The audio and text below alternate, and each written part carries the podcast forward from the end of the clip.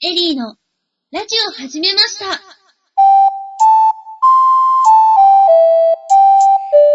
皆様こんにちは。第5回、エリーのラジオ始めました。メインパーソナリティのエリーです。モットーは思い立ったが吉日、大好きな牛乳をともに、パーソナリティです。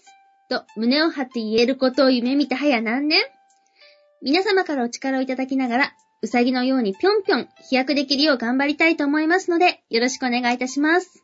はい。そして、エリーの師匠役、ヤンマです。よろしくおよろ願しいくおし願いいたします。ます。エリーのラジオを始めました。この番組は、インターネットラジオのパーソナリティになりたいと夢だけ見ていたエリーが、まさかのチャンスをいただいて、すでにいくつものネットラジオでパーソナリティを務めていらっしゃるヤンマさんからのご指導をいただきながら、エリーが立派なパーソナリティとなっていく成長を皆様に見守っていただきながら一緒に勉強していく番組です。ということで始まりました。始まりましたねとうとうは第5回いです。 実は第4回からうん今回の5回の間なんですけど、うん。ちょっと収録の間が空いてるんですよでね。すね。 まあ、あの、まとめて撮ってるんでね。 はい。まあ、しかもうん。ちょっと時間が空きすぎて、うん。うまく言えば初心に帰ったうん。悪く言えば今まで積み上げたものが忘れかけてる状態です。わはー。ちまあ、それは、あの、放送を聞いて自分で思い出してください。ょっとこの期間私自身風邪もひいちゃうし、うん。デスクトップ型のパソコンは調子悪くなってダウンしちゃうし、ボロボロでした。ああ。山さん申し訳ありませんでした。まあ、夏だしね。俺もこっちで若干バテ気味だったってのもあるから。まあ、しょうがないよね、それはね。そう言っていただけると助かります。うん。もうね、パソコンも熱暴走を起こしたみたいで、ああ。ダメでした。まあ、だって40度とかね、いやあの、すごい天気だったもんね。こっちはまだ40度まではいってないんですけれども、例年と比較してまだ真夏日が更新されてるみたいです。ああ。うん。あ、っていうか、エリちゃんそれ、電話鳴ってるよ、電話。あーごめんなさい、私です、携帯です。切っとかなきゃ、収録の時は。あーごめんなさうい。ん。ね、こう収録にね、そんな、こう、電話の音が乗っちゃったりとかするとね、そこでこう、しかも出てもしもしっていうわけにもいかないし、それはね、やっぱりこう、一回、あの、オフにしといて、で、あの喋りに集中してね、で、終わってっからまた見ると、いうことにしようよ。わかりました。うん。マナーし忘れてしまっうん。た。ショック。まあ、あの、マナーにしといてもね、あの、ブルブルって音が入ったりするからね。あの、本当にサイレントにしとくのはいいんだけど。いうか、はいうん。そういう、ね、こう、喋りの音以外の違う音が入ると、どうしてもね、その音はじゃあどっから出たんだって言って結構大騒ぎになったりするから、それはいろんな意味で気をつけなきゃいけないよね。もしかしてそれって、よく聞く判件っていうやつですかうん。それは結構いろんなところで出てくるからね。ちゃんと覚えといた方がいいかもしんない。じゃあ、正直言うと、うん。そもそも判件とか、うん。ジャスラックとかよく耳にするんですけど、うん。何なんですかうん。まあ今日、は、うん。 その、まあ私の携帯が鳴ったきっかけってもちょっと嫌なんですけど、 はいはい。その音楽について、うん。先生教えてもらってもいいですかわかりました。じゃあ、そっから今日は行ってみましょお願いします。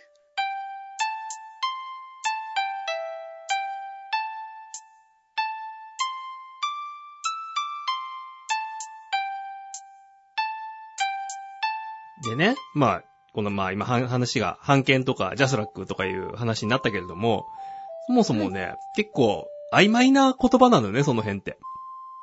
曖昧ですかうん。あの、定義がね、あの、ちゃんとしてないのよ。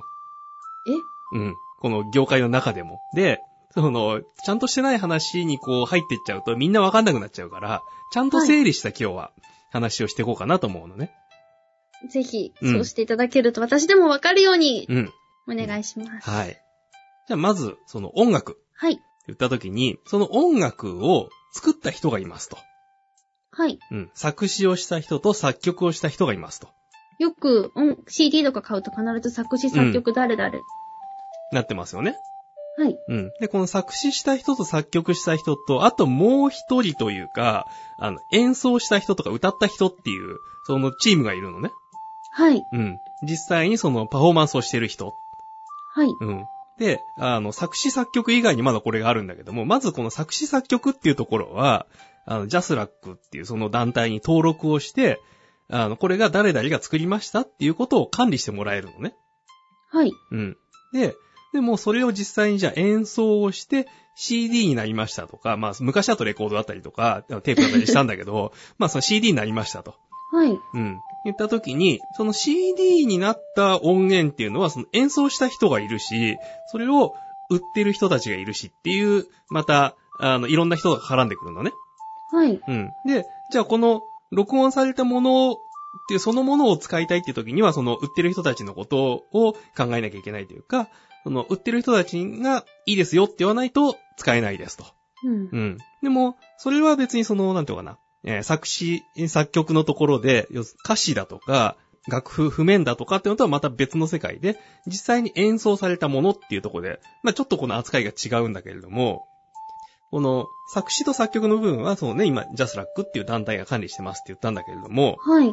その後の、だから演奏したものとか、それが、えっ、と、レコード屋さん、CD ショップで流通してますっていうところは、管理してる人たちが違うのよ。違うんですかうん。え、じゃあ、ジャスラックさんはう、ん。純粋な曲と詞だけを管理してて、うん誰が歌おうが、うん曲と詞が一緒だったら、その曲はダメってことですかうん、まあ、ダメって言うとちょっと語弊があるんだけれども、えっ、と、その詩とか、え っ、と、うん、楽譜の部分を使いたいですっていうんであれば、要するにその、なんだ、ライブハウスとかで生で演奏して歌いますとか、そういうのは、その、はいえっ、と、作詞者、作曲者からその、何、全部委託されてジャスラックが管理してるから、そこに使いたいです、いくらいくらですっていうやりとりでいいですよっていうのが出てくるのね。へぇー。うでも、その、録音された CD から先っていうのは、これはジャスラックが管理してるんじゃなくて、はい。レーベルって言って、その、まあ要はレコード会社はい。うん。あるよね。そのレコードを発売してる発売元とかあるけど、そっちが管理してるので、うん。あるいは、まあ、その、う何、えっ、と、歌手とか歌い手さんだったらその事務所がありますとか、そういうところが管理をしているので、だからそれはジャスラックとは別にその、原版権って言ったりするんだけど、その、録音された CD を使っていいですよっていう許可を別に取んなきゃいけないんだよ。えー、じゃあ一つの音楽に対して2箇所から許可をもらう必要が出てくる、そうそう。で、これが、あの、いわゆる一般的な大きな放送局、テレビ局とかラジオ局であれば、はい。ジャスラックに対しては包括契約って言って、そこに登録されているものは、まとめてどれでも使っていいですよ。ただ年額いくらね、みたいなやりとりがあるのね。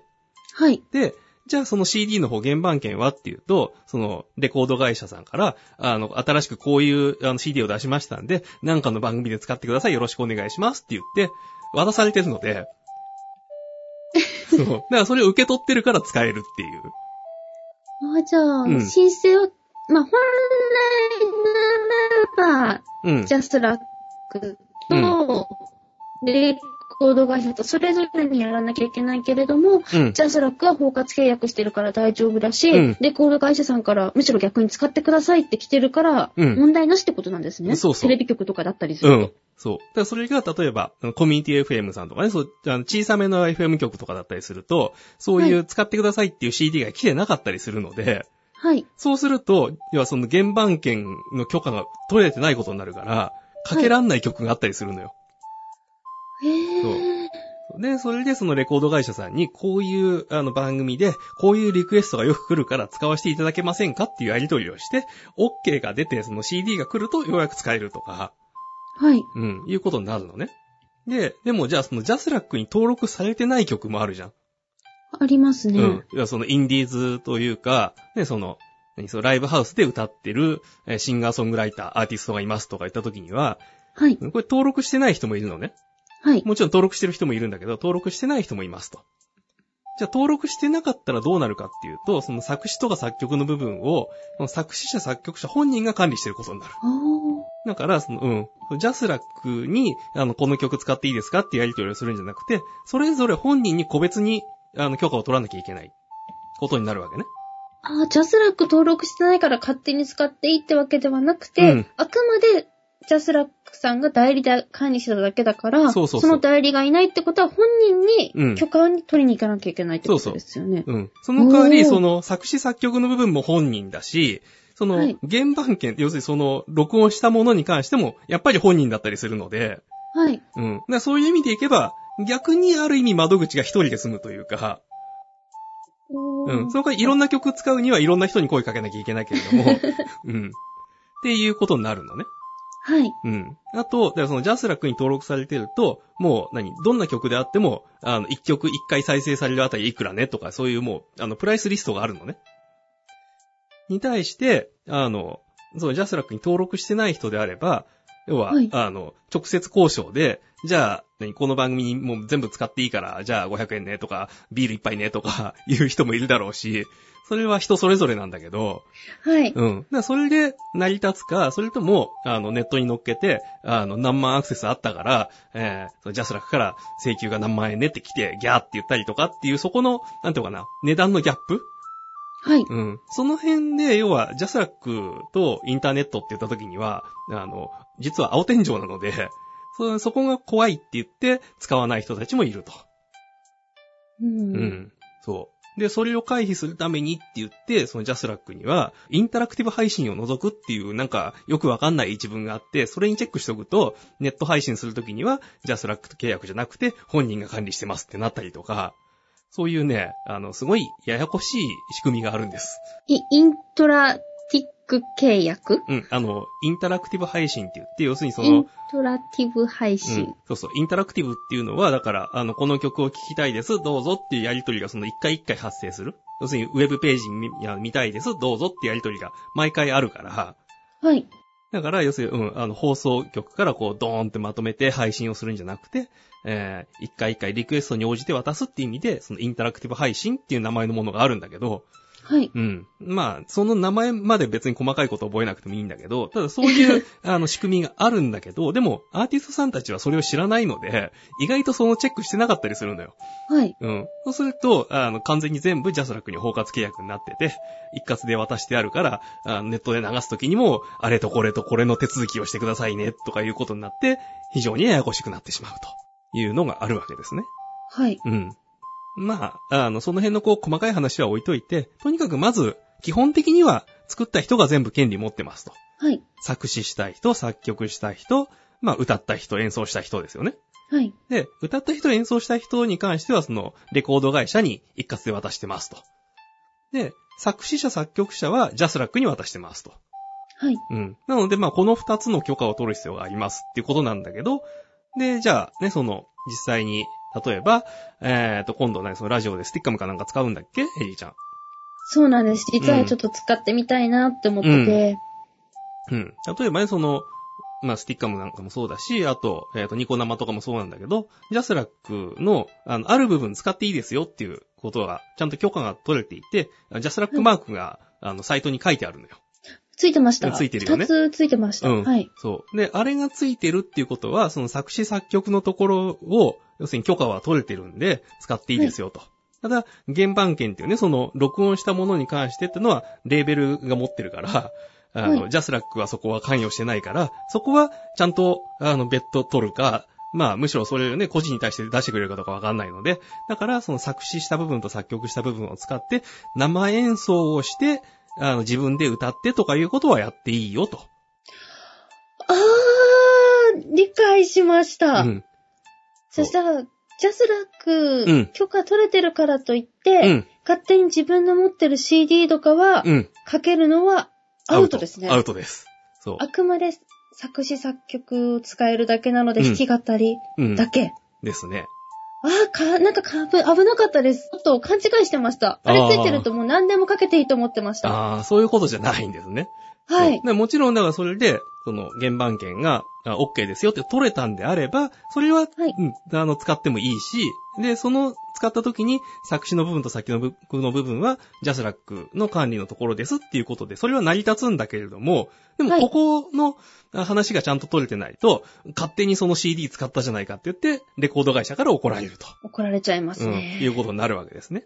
はい。そう。で、例えば、あとはね、そのスティッカムとか行った時に、えそのジャスラックのマークが2個ついてましたと。はい。うん。あれなんで2個ついてるかっていうのがあって、なんでですかうん。あの、一つは、要するにそのね、生でこう配信をする。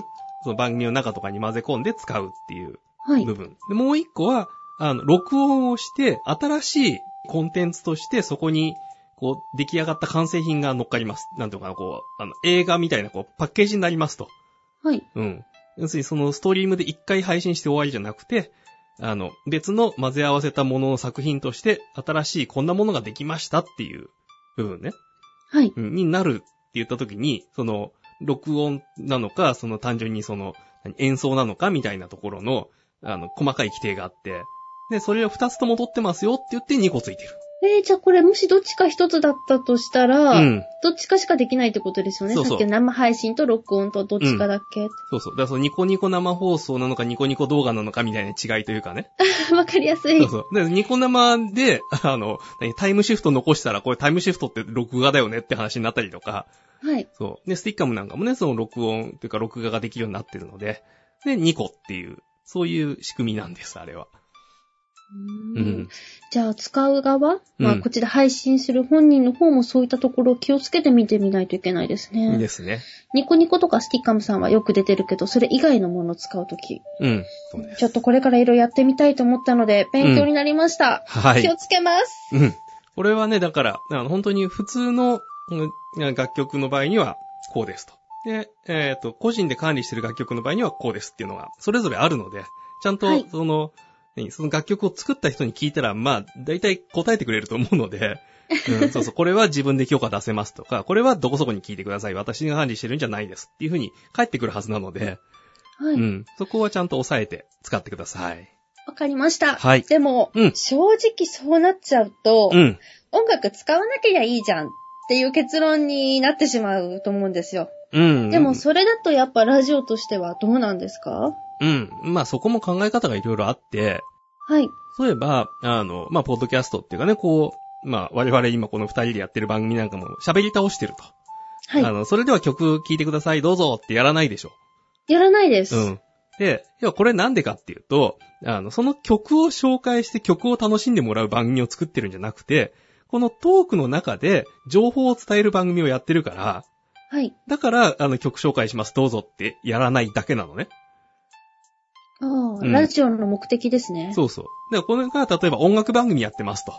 はい。で、あの、いろんな楽曲を紹介しながらやりますって言ったら、それは当然楽曲紹介しなきゃいけなくなってくるんだけ ど、ね、そうしないとそこのね、あの、なんていうのかな、目的がおかしくなっちゃうから、はい。そういう目的だったらもちろん音楽はかけることになるんだけど、そう。で、その、普通のラジオ番組で、なんで音楽かけるのっていうことにつながるでしょうんうん今、正直私たちの BGM 流れてるじゃないでう。うんすうか。それん。ってやっぱりうんあった方がリスナーさんとしては印象変わってくるんですか、うん。もちろんね、その、BGM があることで、あ、こういうイメージの番組なんだなっていうか、ね、今これ結構のんびりした、ほのぼのした感じの曲かけてるけれども、はい。これであれば、まあ、のんびり言ったら聞こうかなって思うじゃん。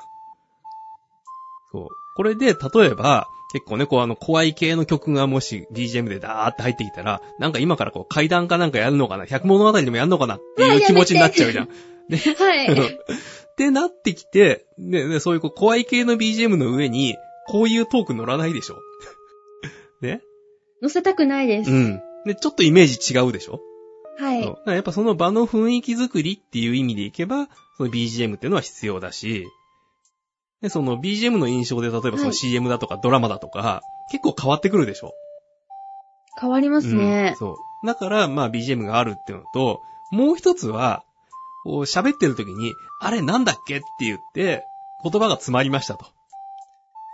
うん。よくある。うん。で、言葉詰まった時に、えー、うー、うん、その、とか言ってると、なんかすごい間延びしちゃうんだけど、とりあえず、何も言わずに黙っちゃっても BGM があるから、なんとか場の雰囲気が。うん。そう。場の雰囲気もそうだし、音があるから放送事故にならないっていうね。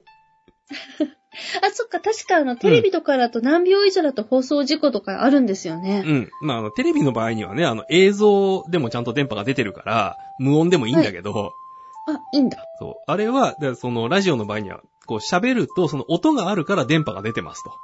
はい。で、音がなくなると電波なくなっちゃうのよ。そもそも放送されてるかどうかの確認のしようがなくなっちゃいます、それだと。そう。で、それで放送局っていうのは、あの、ちゃんと電波を出し続けなきゃいけませんっていう規定があるので、電波止まっちゃったへらー事故なわけね。はい。うん。それで放送事故って言われているんであって、別に喋りが止まったから事故じゃないんだ けど、まあね、そう、ちょっとこう曲解されてる部分はあるんだけどね、もちろんあ。ります、うんうん。勝手に私もそう思ってました。そう。だからそれは電波が止まっちゃって、放送局の手をなさなくなってしまうので事故ですって言われると。はい。うん。いうところで、まあちょっとね、その、成り立ちが違うん、はあの、言葉ではあるんだけれども、でもまあ、言葉が止まっちゃった時でも BGM があれば、それで電波が出来上がるので、はい。まあ、ポッドキャストの場合にはね、電波使ってないから別に放送事故もなんもないんだけど。うんまあでも、そのね、えー放送の電波使ってるものの関連に習って、黙ってたら事故だって言われたりすると。うん。うん。まあね、あの、ニコ生とかでね、マクロ放送事故だって言ったりするのはあるけれど も。うん。まあ、それはそれとして、まあ、そういうのがありますと。で、はいうん。で、その、まあ今ね、その放送で電波使うって話をしたんだけれども、AM ラジオと FM ラジオであるでしょ。はい。うん。あの、AM ラジオって、この音の帯域っていうか幅が狭いのよね。なんか夜だとよく聞こえるとかっていうやつですよね。そうそう。あれはね、その電離層っていうのの関係で、こう遠くまで反射して飛んでったりとかってのがあるんだけど、はい。その、あの、使ってる電波の幅が狭いのよ。へうんー。で、FM の方が広いのよ。はい。で、広いと何がいいかっていうと、それだけデータがたくさん送れるから、いい音が送れると。えー、そうだそう。ったんだ。うんって言った時に、じゃあその FM の電波を使い始めた人が、AM と違うなんか新しいことやろうぜって言って、あ、はい音楽やったらいいんじゃねって言って始めたのが、あの FM の音楽番組。おー、そんな歴史があったんですうか、ん。まあもう40数年ぐらい前の話なんだけれど も、そう。わからない。そう。そういう流れで、で、FM では音楽を流すようになった。で、その、だから若者文化を取り入れてっていう風に当時言ったんだろうね、多分ね。はい。うん言ってそうです。そうそう。そっから始まってきた文化があるから FM ではもう曲はガンガン流すということになってて、まあ、はいうん。で、でもだからそれは曲を流すっていうのは番組の一種類であって、他の種類でもいいわけでしょ。はい。で、だからポッドキャストもいろんな形式があっていいので、はい。喋り倒す番組もあってもいいし、もちろん音楽番組やってもいいし、他のね、また変わった、例えば生録でいろんなとこから音拾ってきたっていうのをやってもいいし、はい。うん。あるいは、あ楽器を持ってきて延々演奏してるでもいいし、な、なんでもいいわけよ、そこは。でもそこで問題になってくるのは音楽の版権ってことですね。そうそう。で結局、要するにその、人が作ったものを使うわけでしょ。はい。うん。だから、その、作った人の許可を取りましょうねっていうこと。わかりました。うん。そういうことなんです。結はい論はうん。許可を取りましょうねっていう話ですね。そうそうそうそでも今まではどこに許可を取ればいいのかもわからなかったので、う。うん。一歩前進したと思います。うん。まあ、まずは作った人に聞くと。で、その作った人がどっかに委託してたら委託先に聞くと。いうのが、まあ、どこ行ってもこれは共通なので、はい。そこだけ覚えておいてください。はい。はい。わかりました。ありがとうございます。はい。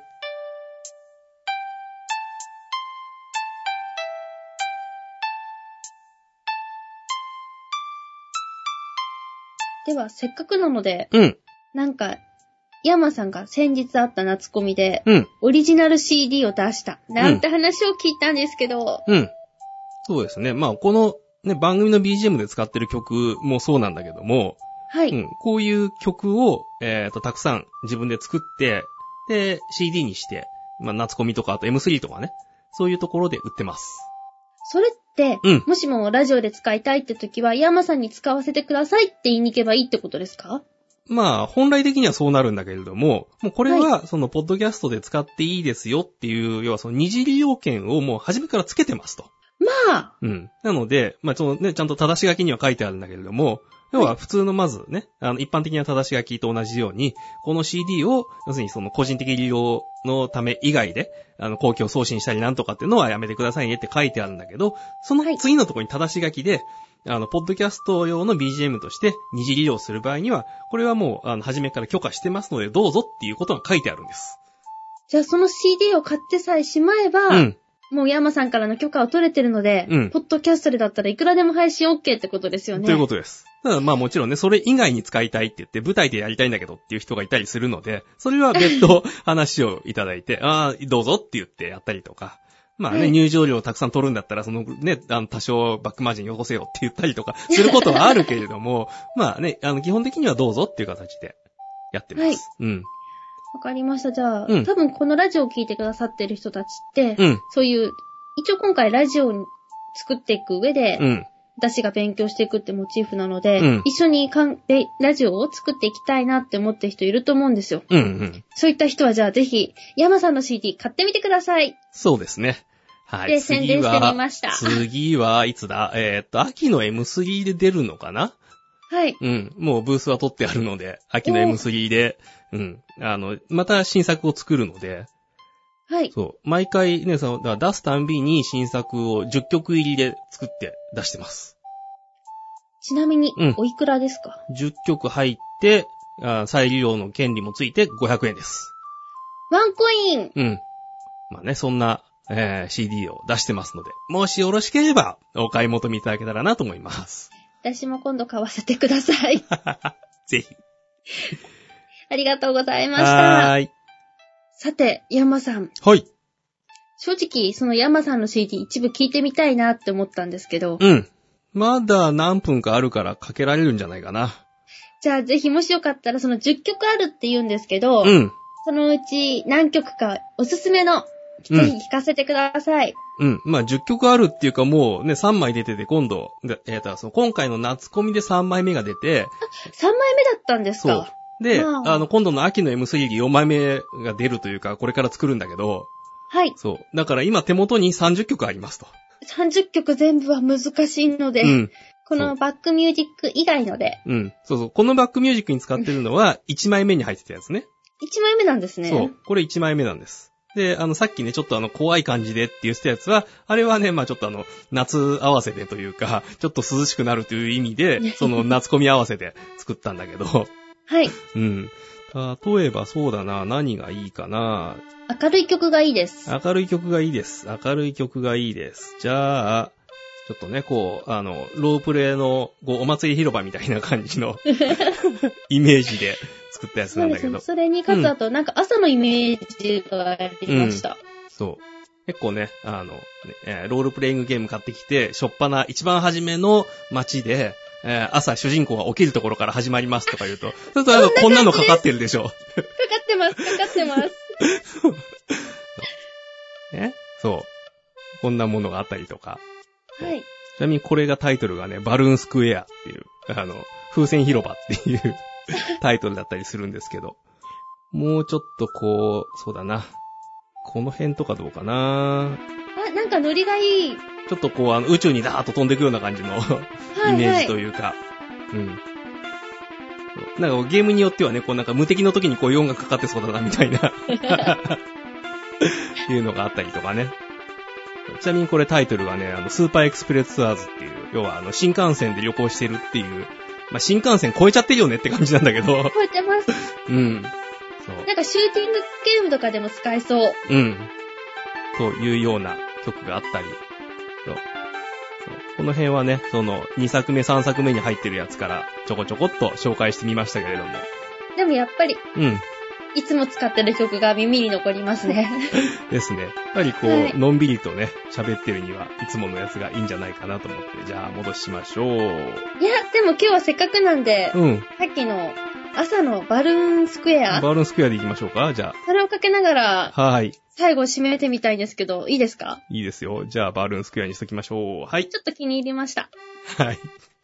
ということで、盛り上がってまいりましたが、はい。バルーンスクエアを BGM にしながら、うんエリーのラジオを始めました。第5回、音楽の拝見とは、を締めたいと思うんですが、こんな感じでいいでしょうか。はい。では、エリーのラジオを始めました。第5回もここら辺で。お相手はエリーと、ヤンマでした。